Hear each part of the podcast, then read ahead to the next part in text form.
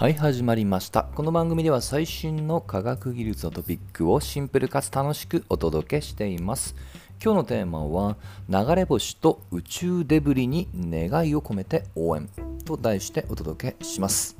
実は前回太陽の流れ星について、えー、お話ししました、えー、史上初の流れ星の観測に成功したっていうところでこれがもしかしたら太陽の、えー、ま、謎の解明につながるかもって話でした。で今回はちょっとね流れ星つながりで改めて、まあ、我々が地上から見れる流れ星に関する話です、え、ちょっとね前回軽く触れたかもしれませんけどなんと天然ではなく人工的に流れ星をまあ見せる。これ自身をサービスとして提供しようとしている、えー、しかも日本の会社があります、えー、これは ALE と書いて ALE というね、えー、名前の会社です、えこちらの会社は、まあ、YouTube 公式チャンネルを持っていてで一番早いのはそこに載ってます公式の PR 動画ですね。はい。まあ、人工流れ星サービスなのでね、まあ、言葉で話すよりも、えー、イメージ映像を見た方が早いですね。あのまあ、もし例えるというと、えー、まあ、いわゆる花火を提供するサービスに近いかもしれません。まあ、花火と違ってね、もちろん宇宙からあげるわけですけども、まあ、指定の時間、そして場所、に、えー、まあ、いわゆる花火に相当する流れ星をね、綺麗に見せるよね、そういったサービスです。えー、本当ね、初め話聞いた時ね、ちょっとまさかと思ったんですが、それを本気で、ね、実現しようとするめちゃくちゃね、えー、魅力的な会社です。これからね、あの商用を買ってみればこれからですけども、え結構ね、以前から応援しています。で一応補足しておくと、まあ、単純な娯楽だけではなくってその例えば人工流れ星を、えー、まあ、見せるに際して当然ですけど自社で作った衛星を打ち上げてもらって、えそこからまあ玉状の物質を放出し、まあ、それが流れ星として見えるっていう過程なんですが、えその過程において一応環境データってことを収集してそれ自身を販売するもしくは解析したものを、まあ、知見として与えると、まあ、そのような、えー、まあ待機データの、まあ、販売といいますかね、待機データのに関する事業っていうのも実は合わせて行っています。まあ、特に気候変動またりですよね。で実はもう一つ、えー、3番目の授業というのもありまして、まあ、それがタイトルにもあります、実は宇宙デブリなんですね。宇宙デブリ対策事業ってものも実はこのエイルっていう会社手掛けていました。はい。いましたと言ってるのが、えつい最近、このその宇宙デブリ対策事業というものを、え他の会社にま譲渡するよっていう話がありました。はい。まあ、ちょっとせっかくですので、ちょっと宇宙デブリは以前触れるかもしれませんけども、ちょっと関連する話を補足したいと思います。はい。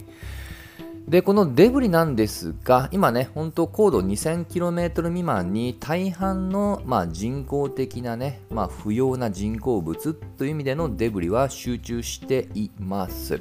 はい。まあ、これ自体がね、結構密集してるし、今後人工衛星もね、より、まあ、あの、増えていくのは間違いないので、ちょっとね、課題じゃないかと言われており、それを、まあ、対策ってことで事業化してるわけですね。もちろん、エール以外にもいくつか、えー、日本含めて、えー、宇宙デブリを事業としてる会社はあります。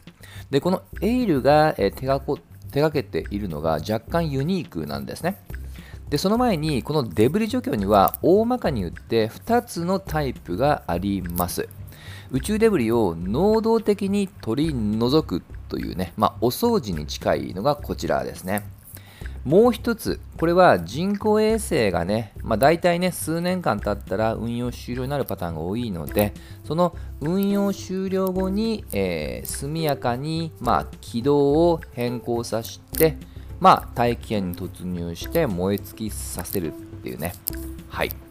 というような、えー、まあ、除去の仕方もある。まあ、それをアシストするっていうイメージですかね。ちょっと前者が能動的で、後者が、まあ、受動的はおかしいですけども、えー、基本的には人工衛星をサポートすると。はい。で、今回はこの後者の方ですね。はい。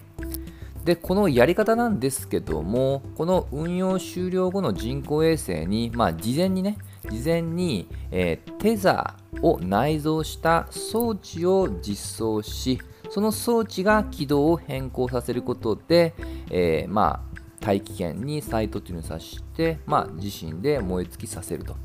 まあ、そのためのね、アシスト機器が、ま、を開発していると思ってください。で、この機器なんですけども、ま、ちょっとね、えー、これあの、テザーっていう言葉って初耳かもしれませんけど、まあ、砕いて言うと紐ですね、紐。はい。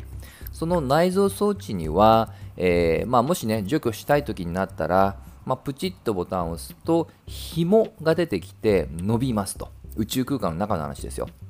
はい。で、それによって力が生じて軌道を変えさせるってことなんですが、なぜかと。実はその紐には電流を流しています。ピンときましたかね？そしてもう一つ忘れてはいけないのは、この宇宙空間。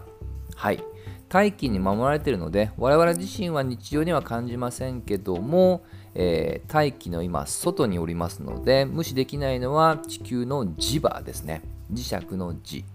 もちろんね、地上でもね、コンパス、えー、見れば分かります通り、磁力はありますが、えー、大気が結構保護しており、もっと上になってくる宇宙空間だと磁場はもっと強いわけです。はい。ということで、紐に電流流します。もともと磁場も強いです。そうすると、ローレンツ力というものが生じます。はい。まあ、初耳だと思いますのが、実はこれ、中学校か高校の多分理科もしくは物理になるのかな。結構おなじみの力です。えー、これ別の言葉の方が思い出すかもしれません。これフレミングの左手の法則ってやつですね。はい。親指と人差し指と中指この3つをそれぞれ直行させてそうすると、えー、親指がそれにかかる力人差し指が磁石そして中指が電流と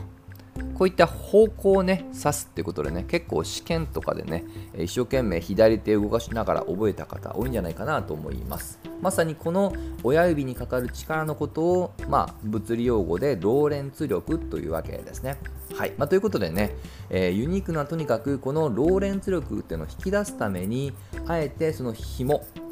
電流を流すための紐ってのを内蔵させたっていうところはなかなかユニークなアイデアですね。実はこのエイルは過去に JAXA との共同プロジェクトも行ったりはします。はい。で、まあ、今回ね、えー、まあ、譲渡するわけですけど、なんとこの譲渡先の会社は、もともとエイルのね、社員が、えー、まあ、独立して立ち上げて、まあ、宇宙デブリを削除、まあ、除去したいっていう思いで立ち上げた会社ですので、まあ、本当ね、いいバトンタッチができてるんだろうなと、ちょっと想像しています。まあ、いずれにしてもね、えー、このデブリ除去もユニークですけど、まずはね、ちょっと個人的な思いも強いですが、人口流れ星ね、まあ、本当ロマン含めてくすぐりますので、ぜひね、これから商用化、えー、うまくいくことを願っています。といったところで、今回はここまで。また次回一緒に楽しみましょう。